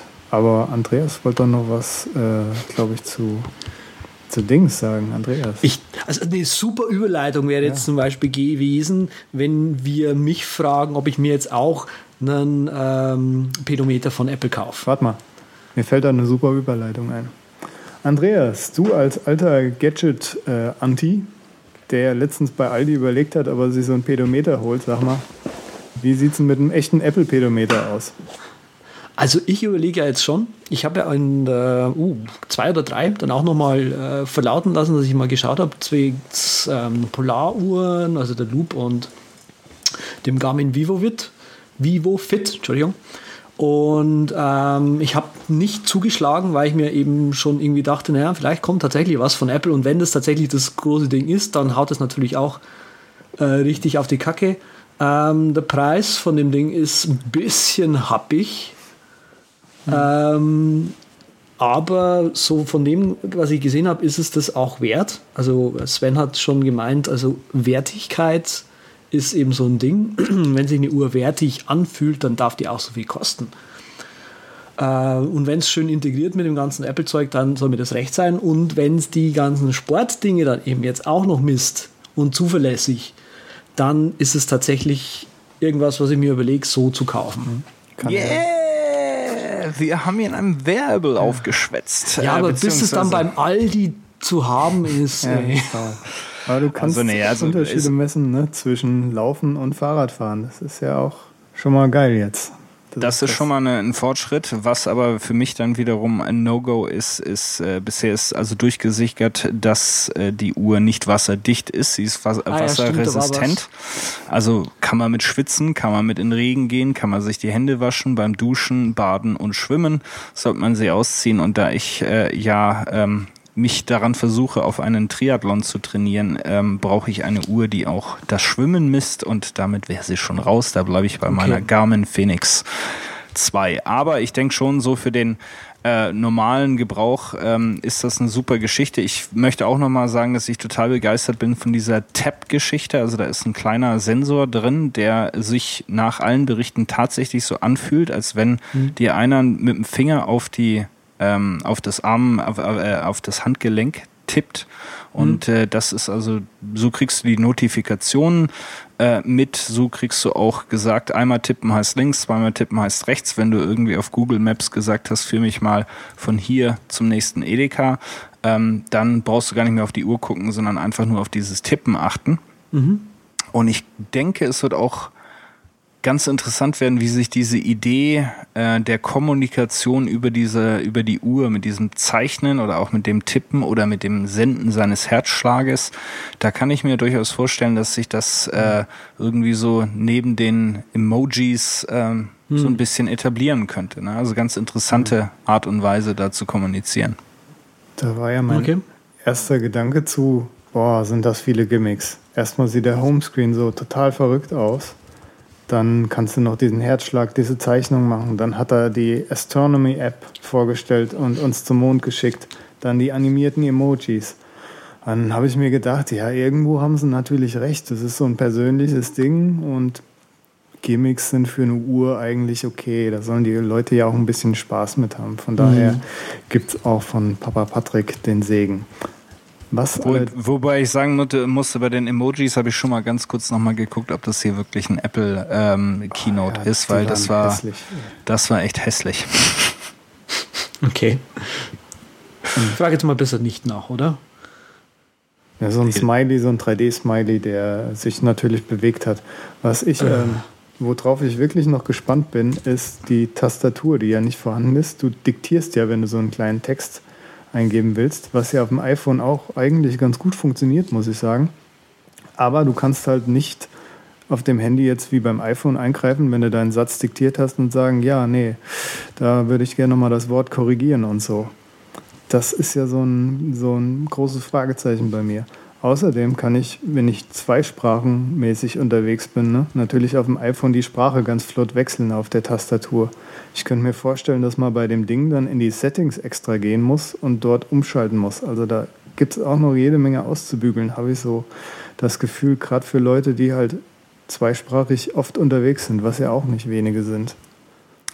Ich fand das ja schon ganz mutig von dem äh, Präsentator, dessen Name mir leider entfallen ist, der aber in den Keynotes dann, äh, in den Shownotes sicherlich zu finden wird. Der ist auf jeden Fall von Adobe gekommen, ähm, erstens fand ich also so rein vom Style her ähm, vielleicht nicht derjenige, den ich jetzt rausschicken würde, eine Lifestyle-Uhr äh, vorzustellen, aber das ist nochmal ein anderes Thema. ähm, dann aber sehr mutig gewesen und hat dann tatsächlich äh, was per Siri diktiert, was auch dann so ankam, wo ich mir dachte, naja, das werden sie schon sichergestellt haben, dass das so ist, weil hin und wieder auch je zuverlässiger die liebe Siri wird, ab und zu kommt da dann schon ziemlicher Käse rum, äh, raus. Und ich glaube, er hat keinen einfachen Satz da reingesprochen. Also das war schon äh, mutig. Frag, oder, oder, oder, be, äh, oder eben halt vorbereitet. Ja, ne? Screen Recording von äh, dem da. Ja, absolut. Kannst also, du es ruhig sagen jetzt, Andreas? Ja, ich war Kam dran beteiligt. Äh, der, DNA, der NDA, der gilt jetzt nicht mehr. Jetzt kannst du, kannst, kannst, kannst du drüber reden. Also, jetzt offiziell. Ich, ja, das war ein bisschen, habe ich zuerst, ich musste es ja erst und an, ach und dann Tim und ihr kennt dann ja. Ja, genau. Was man aber gemerkt hat, finde ich, und das sind auch so ein paar die Stimmen, die heute, sag ich mal, ähm, eher allgemein über den Event sprechen, ähm, das ist jetzt Tim Cooks Apple. Und ich glaube, die Keynote hat das ähm, unter Beweis gestellt, ich weiß nicht, ob Steve Jobs in irgendeiner Form an der Watch ähm, oder an den Anfängen der Watch beteiligt war. Aber ähm, es war die erste T äh, Keynote, wo Tim Cook das Produkt wirklich selber vorgestellt hat. Es war natürlich nachher zum Demo, hat er sich noch jemanden dazugeholt. Und äh, ich fand auch, man konnte dann doch auch bei ihm als professionellen äh, Präsentator eine gewisse Nervosität feststellen, als es dann wirklich Richtung Apple Watch ging. Und da war dann schon mal so ein bisschen die Stimme etwas verzerrt und man hat das richtig gemerkt, dass er jetzt richtig nervös ist. Also das ist jetzt wirklich sein Baby, äh, zusammen mit John Ivy, der natürlich nach wie vor seit 1992 in einem weißen Raum eingeschlossen ist. Ähm, mit demselben T-Shirt übrigens. Ja. nur ab, genau, nur ab und zu mal rausgelassen wird, um eine neue Font zu designen. genau. ähm, aber das ist, ist schon definitiv äh, Tims Baby gewesen. Das hat man äh, richtig gemerkt. Also ich denke, damit ist der, der Übergang da. Und jetzt ist natürlich die große Frage, wie groß wird der Erfolg? Wird das ein iPhone-Erfolg oder ein iPad-Erfolg oder nur ein Apple TV-Erfolg, also so ein bisschen im Hobbybereich. Ich könnte mir gut vorstellen, dass da einiges geht, wobei ich jetzt auch sagen würde, falls mich nicht mal irgendwann der Wahnsinn packt bei meiner nächsten US-Reise und ich in einem Apple Store nicht weiß, was ich machen soll, würde ich ganz gerne auf die zweite Version warten. Ich glaube, da geht noch was. Ganz bestimmt. Ja. Ähm, vor allem auch, ne? Irgendwas hat mir da noch auf der Zunge gebrannt, wo du das gerade gesagt hast. Ja, die SDK ist ja auch überhaupt noch nicht so, die haben sie hm. erwähnt, ne? aber jetzt hätte ich Der gedacht, Watch Kit. Der Watch kommt, Kit. Kommt auch noch ja. mal ein bisschen was. Ja, viele Sachen sind noch im Unreinen. Wir haben ja gehört, Anfang 2015 soll sie kommen, soll ab 349 Dollar kosten. Mhm. Wir wissen nichts über die Batterielaufzeit, wir wissen nichts über die weitere Preisstaffelung, wir wissen nichts genau über das Display. Ähm, Im Grunde kennen wir keine technischen Daten. Ähm, und ich denke auch, dass man sich da bewusst noch ein bisschen Zeit gelassen hat und Raum gelassen hat, ähm, um einfach diverse Dinge noch auszufeilen, bevor es dann an die Marktreife geht. Ähm, natürlich müssen die auch irgendwann in, mit in die Produktion einsteigen. Also ich denke, dass ähm, jetzt hardware-technisch da sich nichts groß mehr verändern wird, dass aber sicherlich an der Software noch relativ äh, lang gefeilt werden wird und ich mhm. würde mich nicht, äh, es würde mich nicht überraschen, dass wenn man dann, ähm, keine Ahnung, im Februar, März nächsten Jahres sich eine Apple Watch gekauft hat und die mit seinem iPhone pairt, was ja absolut notwendig ist. Ohne iPhone keine Watch. Ähm, wenn man die dann pairt, dass dann erstmal ein iOS oder ein OS-Update dann auf diese Watch gefahren wird, weil sie sicherlich da noch relativ viel rumschrauben werden ähm, vor der Veröffentlichung. Ja. Das war so der Elefant im Raum, der mir noch entfallen war eben, dass das halt ein Extendable ist quasi und kein eigenständiges Gerät. Das wäre auch nochmal eine ganz andere Geschichte und hätte, glaube ich, eine wesentlich breitere Masse noch angesprochen. Weil es gibt ja auch genügend Leute, die noch mit dem Vierer iPhone jetzt rumgurken. Wobei die Uhr ja wirklich selbst das Fünfer unterstützt. Ja, gut, aber ich denke, das ist wiederum eine Batterieproblematik. Äh, ne? Also wenn mhm. man äh, da noch eine SIM-Karte reinpackt, dann wird das Ding autark, dann kann man sicherlich da einiges mitmachen. Ähm, aber das, äh, da ist dann nach zwei Stunden ist der Spaß vorbei und ich glaube, das kann es dann am Schluss auch nicht sein. Ne? Also ich finde es super, ich äh, finde äh, viele Konzepte äh, da super interessant. Ähm, die Navigation ist gut gelöst mit der Kombination aus der Digital Crone und äh, dem Touch Display, wobei es jetzt da eben auch noch eine weitere Funktion gibt. Da können wir darauf warten, bis sie auf den, aufs iPhone und aufs iPad äh, kommt, nämlich Force, Force Touch. Touch. Richtig.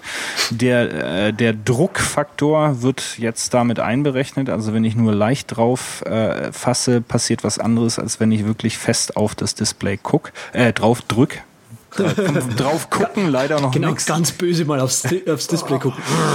ähm, dann gibt es noch diesen großen Button unterhalb der äh, Krone, von dem jetzt noch keiner so genau weiß, was er alles kann. Bisher wissen wir nur, dass da irgendwie die ähm, Top-Freunde oder Favoriten angezeigt werden, wenn man drauf drückt, aber der wird sicherlich noch für ein bisschen mehr gut sein. Also viele Sachen, die es noch rauszufinden gibt über die äh, nächsten Wochen. Ich denke, sobald das SDK rauskommt und ein paar Entwickler da die Nase reinstecken, werden wir sicherlich noch zwei, drei Internas lernen über die Uhr und am Schluss werden wir uns dann überraschen lassen. Also ich würde sagen, beste Smartwatch die, die es da so gibt gerade auf dem Markt. Ähm, Beste Smartwatch auf die Welt. Auf die Welt. Und ähm, da haben sie einen richtigen Wurf gemacht. Äh, müssen wir schauen, wie es sich entwickelt, wie es angenommen wird, wie die zweite Version aussieht. Aber ich kann mir durchaus vorstellen, dass sie damit ein weiteres wichtiges Standbein ähm, aufbauen und sind, wie gesagt, die ersten, die verstanden haben, dass es um individuelles Lifestyle-Schmuckstück geht und nicht nur um eine Nerd-Technik. Und ich glaube, das ist auch das, wo wir uns manchmal fragen müssen, die alle erwarten, Mensch, das Feature müsste das noch können und jenes müsste es noch können und warum kann es nicht das und warum ist das nicht integriert? Ähm, ich glaube, da gibt es noch eine ganz andere Zielgruppe, die so eine Uhr mit anderen Augen anschaut, ähm, als die technikverliebten ähm, Piloten hier im, äh, im Übercast. Mhm. Cockpit zum Beispiel. Genau. Ja, habt ihr noch äh, Gedanken zum Event, zur Uhr, zur zum Sechser. Habt ihr die Kreditkarte schon klar für den 12. September?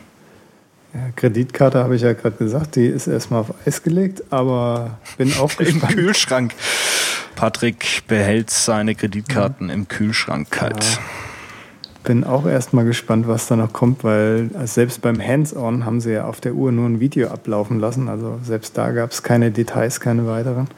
Ja. Äh, das Race to Arm, ne? Race Your Arm Feature, wo dann die Uhr anspringt, bin ich auch mal gespannt, ob es dann nicht im Klassenraum irgendwie, wenn sich einer meldet, dann kommt die zuletzt geöffnete Tumblr-Seite mit dem Foodporn geht auf. Keine Ahnung. Apropos Foodporn, da gibt es noch ein geiles GIF, was ich mit in die Shownotes packe. Richtig schönes Ding. Ja, deine GIFs, das sind immer die Dinger. Du. Ja, dann werden wir uns einfach mal kurz hier auf die letzte Station äh, begeben und unsere Picks hm. schnappen. Überragende Überpicks.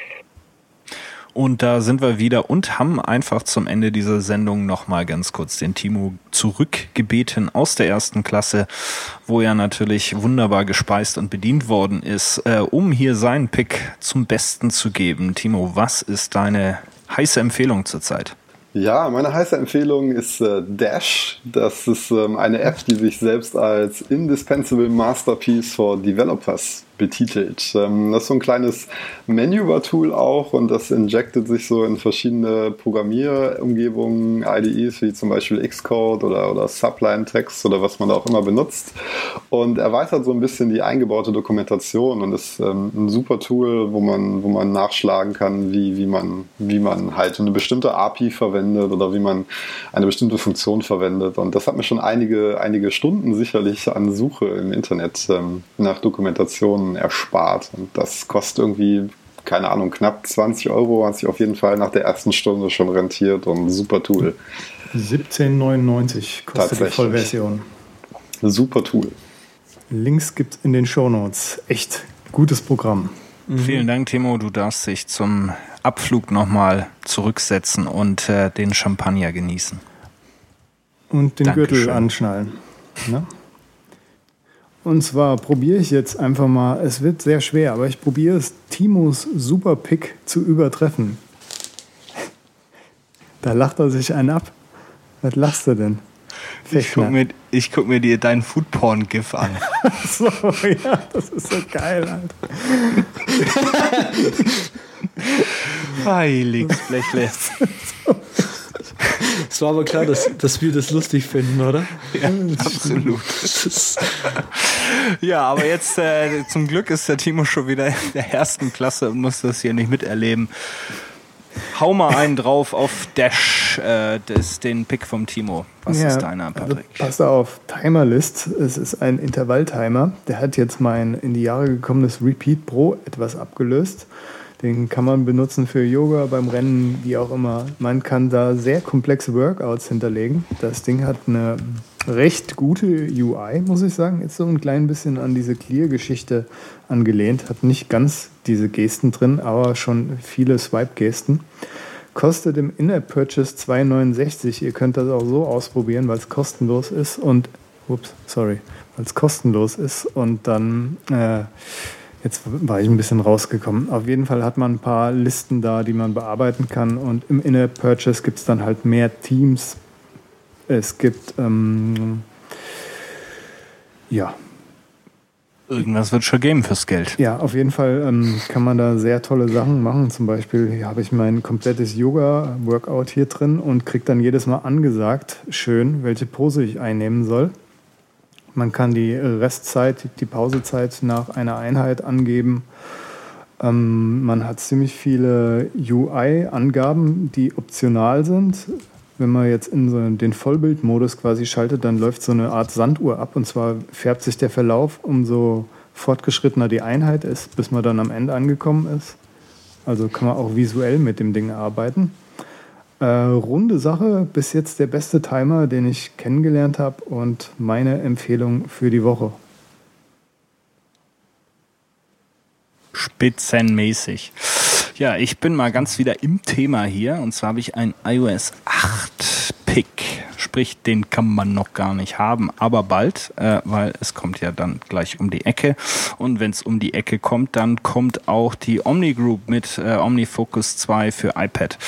Und äh, ja, wer mich kennt, weiß, dass ich so ein, zwei Sachen mal mit OmniFocus gemacht habe. Ähm, bin sehr begeistert. Ich habe um ganz ehrlich zu sein, die ursprüngliche Omnifocus-Version auf dem iPad nie gemocht. Äh, es gab viele Leute, die gesagt haben, Mensch, super Design und nutzt äh, wirklich die, äh, das Display voll aus, aber ich war mein da Mann. nie so. Deshalb ja, bist du mein Co-Pilot. Dankeschön. Ich war, ich habe die noch nie gemocht. Und die neue Version ist jetzt, Andreas? Nee, ich wollte nur sagen, es hat halt immer solche Dinge gefehlt wie Drag and Drop zum Beispiel. Ja, Drag and Drop. Ja, also die neue Version ist jetzt wirklich im, im Stile von OmniFocus 2, wie wir es auf dem Mac schon kennen oder beziehungsweise auch die Optik äh, vom, von der iPhone-Version äh, sehr ausgereift, äh, sehr klar, sehr iOS 8-like und man kann auch einige Dinge ähm, machen, die man früher nicht konnte, nämlich zum Beispiel eigene Perspektiven auf dem iPad ähm, entwickeln, speichern, modifizieren. Ähm, bis dato wurden die immer nur gesynkt von der Mac-Version rüber. Jetzt kann man es selber dort editieren. Das heißt, damit wird das eigentlich auch autark. Wenn ich also keinen Omnifokus auf dem Mac habe, ist das gar kein Problem, weil ich den vollen Funktionsumfang ähm, auf der iPad-Version habe kommt raus, äh, wenn iOS 8 um die Ecke kommt und ist von mir natürlich mega, mega pick und ab dafür. Jetzt ich, oder? Ja, ich hm. sehe jetzt sonst keinen mehr. Okay, ähm, zuletzt jetzt mein Pick. Es, es gäbe viele, zum Beispiel wie auf iOS ist ganz großartig. Natürlich der Soundtrack dazu, den kann man sich auch mal anhören. Dropzone hat jetzt heute, just heute, einen schönen Pull-Request bekommen mit äh, Kugelschwarten und noch anderen Schönheiten. Aber ich wollte einfach mal was picken, was nichts mit Software zu tun hat, sondern Dinge, die man in echt anfassen kann. Ein Aftershave.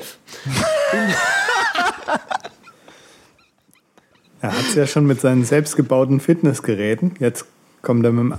Ja, das muss man erstmal trumpfen. Ein Aftershave ja. kann das, glaube ich, trumpfen. Hau raus. Ist jetzt schon der geilste Pick. Hau raus. Neugierig. Bam!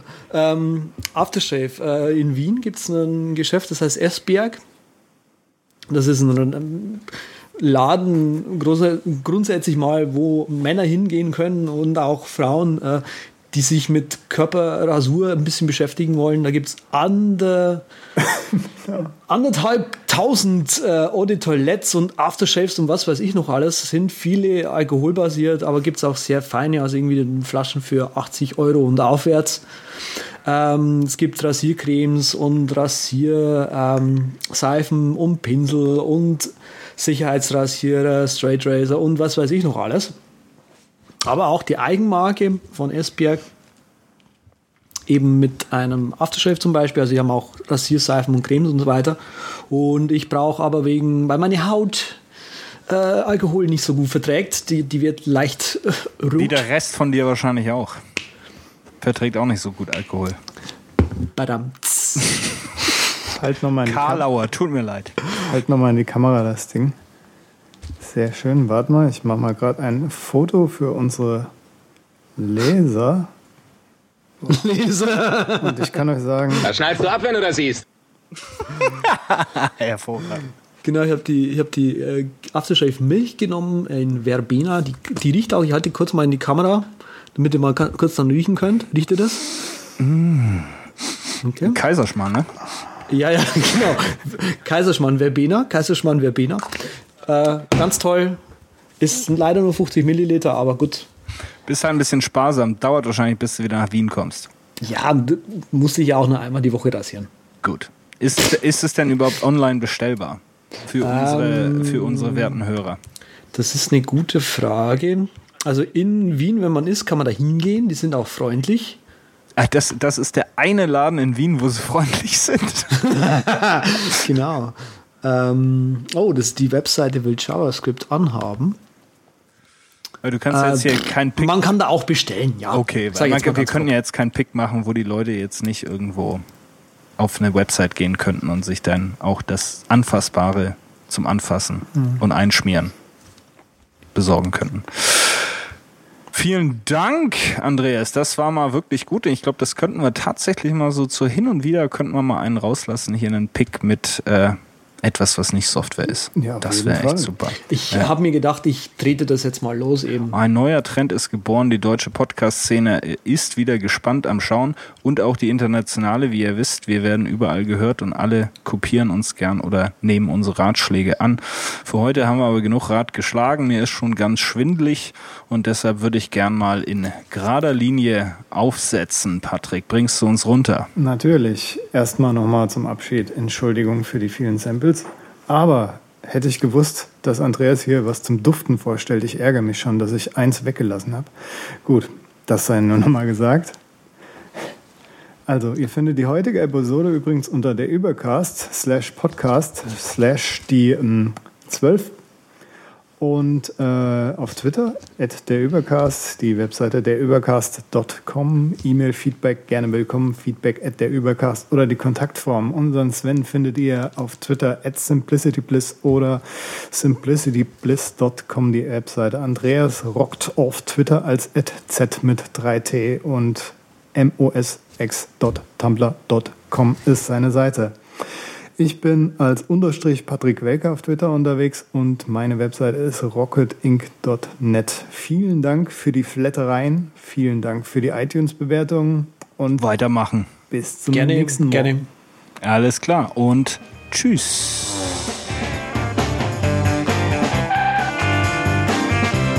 Vielen Dank, dass Sie sich für den Übercast entschieden haben. Wir freuen uns, Sie bald wieder an Bord begrüßen zu dürfen.